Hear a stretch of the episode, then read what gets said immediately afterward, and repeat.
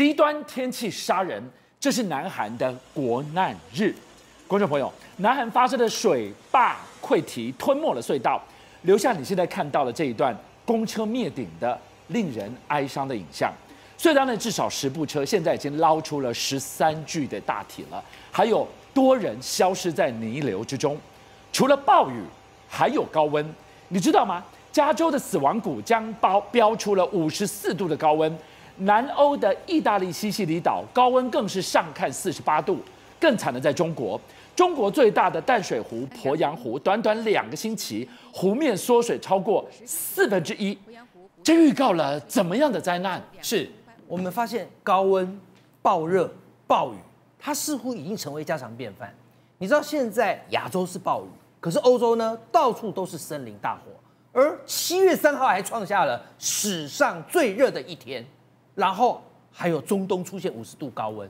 那刚刚主持人提到的鄱阳湖，我们一定要讲这个，因为这是中国第一大淡水湖，一个最大淡水湖，现在只因为两个礼拜太热，热到变小，热到变瘦。你知道，你现在从空拍图去看，你会发现鄱阳湖有点怪怪的，哪里怪？有很多地方是干涸的。好，那干涸的地方就是它开始缩小的面积，甚至你会看到那些草都冒出来了。好，你知道其实鄱阳湖在去年的时候呢，它消失了大概差不多有呃不到四分之一的面积，就露出了一个叫大草原跟洛辛墩这两东这两个一个呃可以辨别它干涸的这样的一个程度。可今年目前还没看到，但今年它缩小的面积是比去年大的。那很多人会问，就说啊，鄱阳湖，鄱阳湖在长江以南，江心以北，它既然成为中国第一大淡水湖，它不能缩水，因为它成为了长江中下游很重要的一个灌溉水系。你知道它有绰号叫什么？它叫江西之肾。所以说，不要说只是江西，整个长江中下游的灌溉都是照鄱阳湖跟其水系所。创造出来的。那现在两个礼拜就缩小四四分之一，那接下来八月、九月呢？现在很多人都担心，如果鄱阳湖再这样说下下去的话，我不要说，我们都不希望会看到大草原跟这个洛辛敦，但我们真正最希望的还是不要再热下去。到底能热到什么程度？专家口中十万年来最热的一刻，给我们见证到了美国的死亡谷居然飙出五十四度高温，而在南欧的西西里岛。意大利四十八度的高温，南欧是可以热到一个什么程度呢？欧洲其实我们要把焦点聚焦在西班牙。其实西班牙当初我坐在这，我就跟大家报告过，我说三四月的时候，巴塞罗那大火，这个森林大火可不单纯。三四月耶，在欧洲哎，你能想象巴塞罗那会遭大火？所以那时候我们就有在预估，有没有可能七月热浪来袭的时候，它可能会再烧一次，而且更严重。果然，我们真的是。我们也不希望它发生，它发生了，在哪？它在这个我们所说的拉帕马岛。拉帕马岛本身就是火山岛，所以它不能烧。它如果烧的话，它一烧起来会有点一发不可收拾。结果它不小心，现在真的烧了。这把火一烧下去，对于我们的经济，对于人类的生活，带来什么样的冲击？我觉得除除了森林大火的这些我们看到的树木都不见了，很令人觉得很惋惜之外，那些民众他们也不愿意离开他们的家园哦。但是真正最大的还是我们讲的蝴蝶效应，还是讲我们讲连锁效应，就是刚刚所说的经济损失。一个西班牙烧竟然可以导致全世界的橄榄油价格暴涨，你不信？英国英国人就说奇怪，为什么我最近去买橄榄油一瓶，假设以前是买三百块，现在要四百五，为什么涨了快五十趴？因为我们刚刚所说的。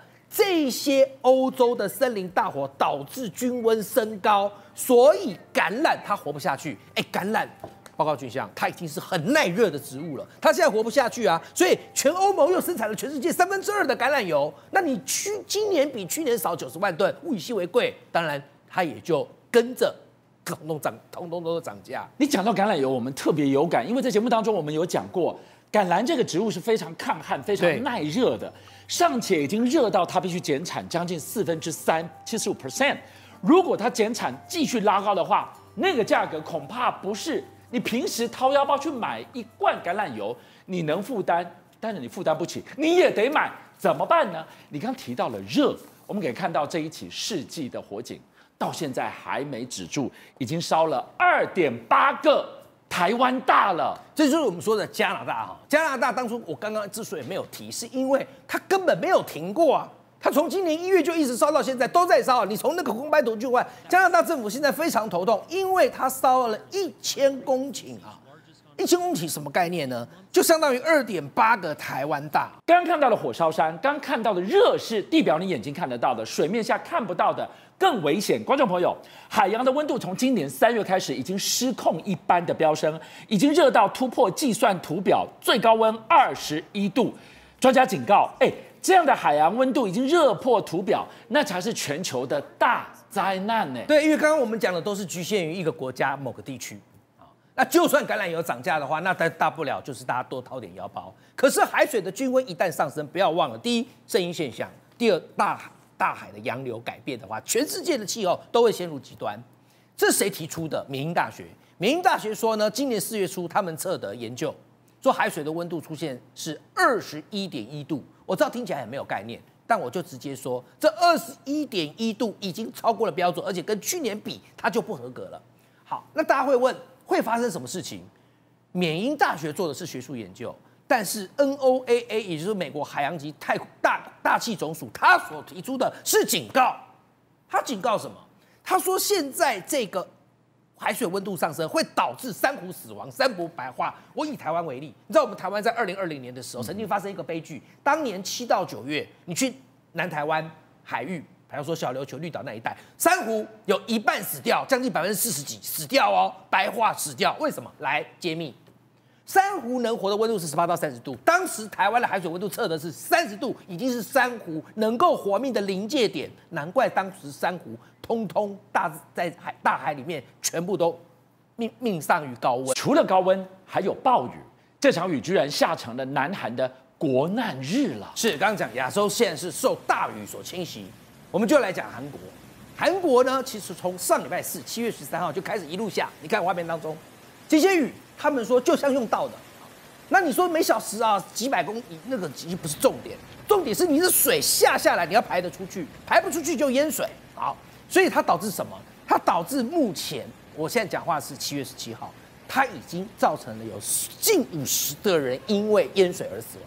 不过有一起让大家听了觉得触目惊心的灾难，是发生在中清北道，在中清北道的青州市，当时在七月十五号早上八点二十分的时候，有一辆巴士，好，这是应该是当时监视器的画面，我们看到说这辆巴士它开过去这条路，那有什么问题？没问题，对不对？这条路淹水啊。所以这个巴士开开，你没看到后来闪闪黄灯，他开不过去，他就改路改道，来另外一个监视器发现他改道去旁边的一个我们说的，你看框起来了，结果他一进隧道，没有想到这竟是通往一条死亡之路，因为这个隧道它的总长是差不多六百八十五公尺，本来他很幸运，我刚才说早上八点多遇到大水，所以他改改改道于隧道，六百八十公尺他都已经开进去大概。四分之三了，已经开了四百多公尺了。眼看他就已经要出隧道，这就很不幸。这个时候，你知道它旁边有一条江，叫做美湖江。美湖江因为那个大雨一直下，一直下，它溃堤了。它一溃堤，所有的水就整个倾泻而下。偏偏我刚说的公车改道的隧道就在美湖江溃堤的旁边，所以那个整个倾盆大水啊。就整个这样把隧道瞬间淹没，是瞬间哦。你在那个监视器画面里面，你会看到那个隧道口整个都被盖掉了。所以当时整个这个是巴士，很多人在存活之前拍下来的照片，很可怕啊。为什么？因为那时候坐在里面，我就举一个故事，有位李先生就说，他说当时他妈妈就搭这班巴士。那他妈妈在搭这个巴士的时候打电话给他说，他今天要坐这辆公车去别的地方做事。可是他说儿子好奇怪，为什么我们这个巴士开进隧道之后，突然前面就灌进了从右侧右侧整个灌进大水，然后我们整个车现在公车都是淹水，所以他就把那个那个照片有很多公车的这个里面的乘客拍下来，那照片是后来警方找到的。那结果后来这个大水一淹就把整个巴士灭顶，目前传出最新的死亡人数是十三人。一场暴雨可以让一个公车在一瞬间就被夺走十三条人命，也难怪有这么多的国家级单位要警告你，极端气候不得不防。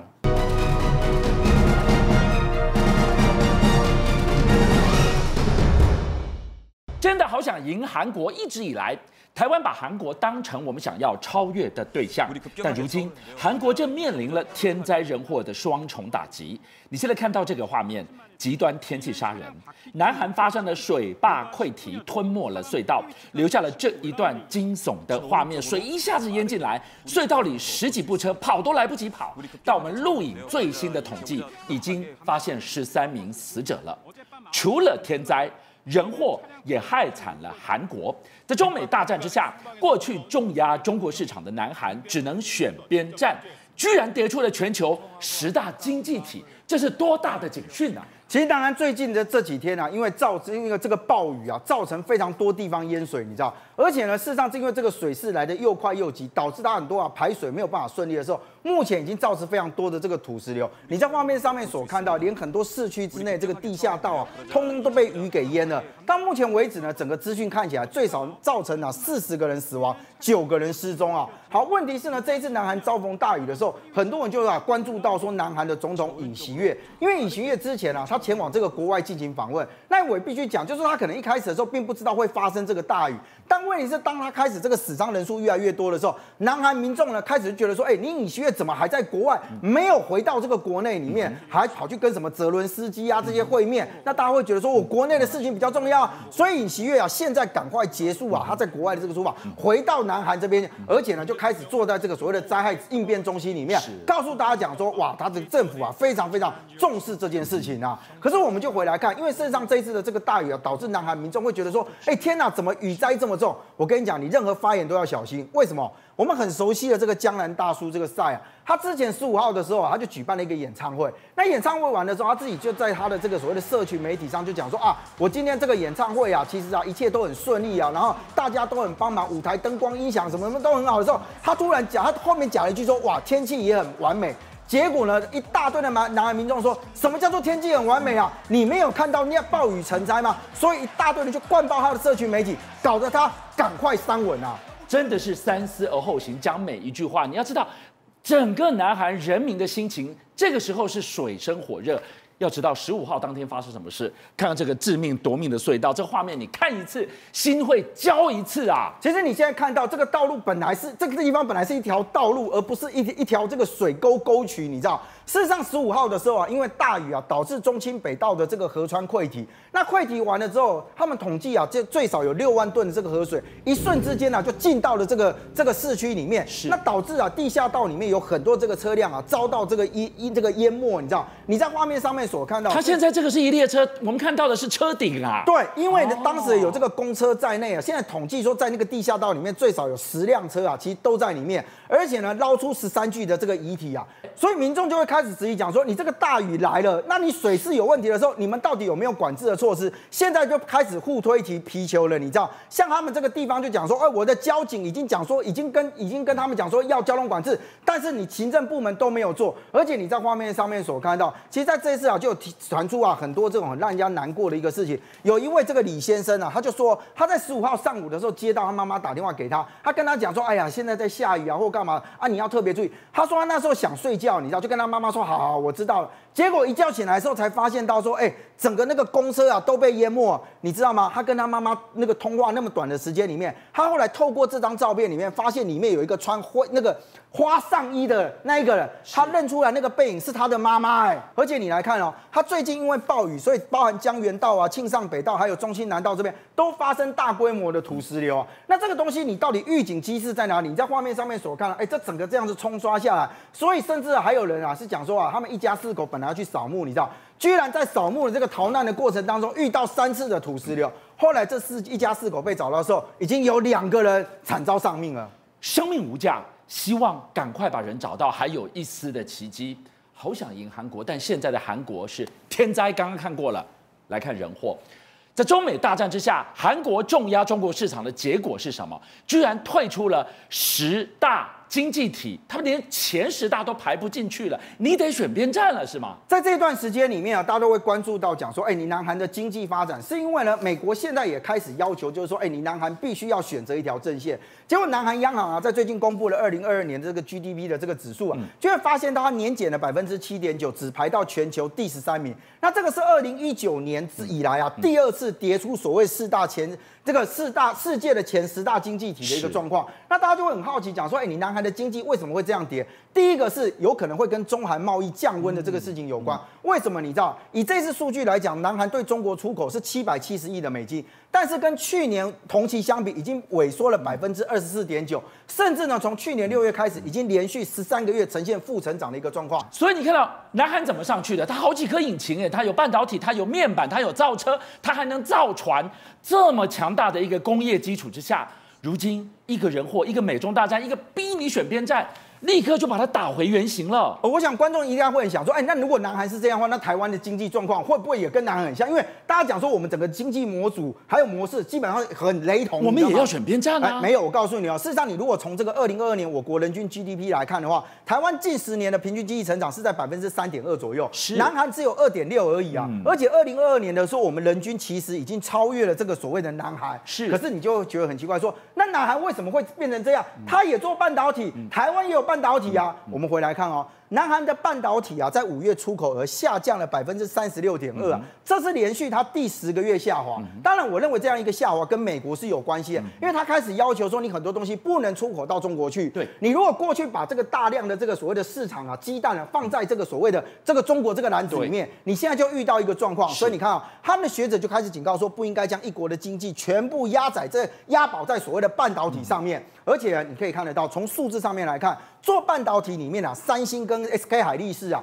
都是他们这个所谓的领头羊。三星第二季亏损三到四兆，哎，获利减少百分之九十九点三。如果就 SK 海力士来说，他们预计第二季也会亏损二点八兆韩元，连续三季的这个亏损。所以你想想看，这个半导体没有办法往上成长的时候，是把南韩的国家经济一起陪葬了呢？对南韩更伤的是什么？是你的忠贞，是你的爱国心跟你的向心力。今天是怎么样？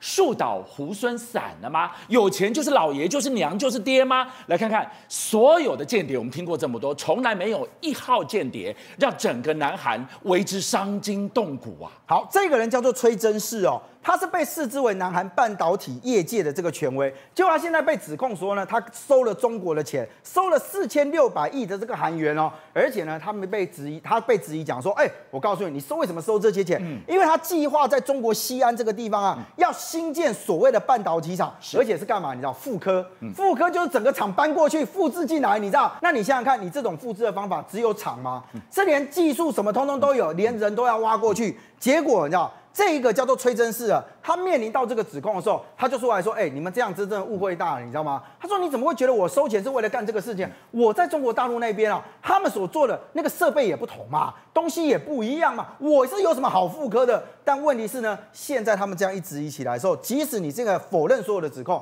但你就可以发现到半导体这件事情呢，对南韩来讲，它可能真的是导致它这个整个国力还有经济大幅往前的一个很很有帮助的一个东西。”但现在是不是也因为半导体的这件事情，导致它的经济整体的被拖垮呢？邀请您一起加入五七报新闻会员，跟俊相一起挖真相。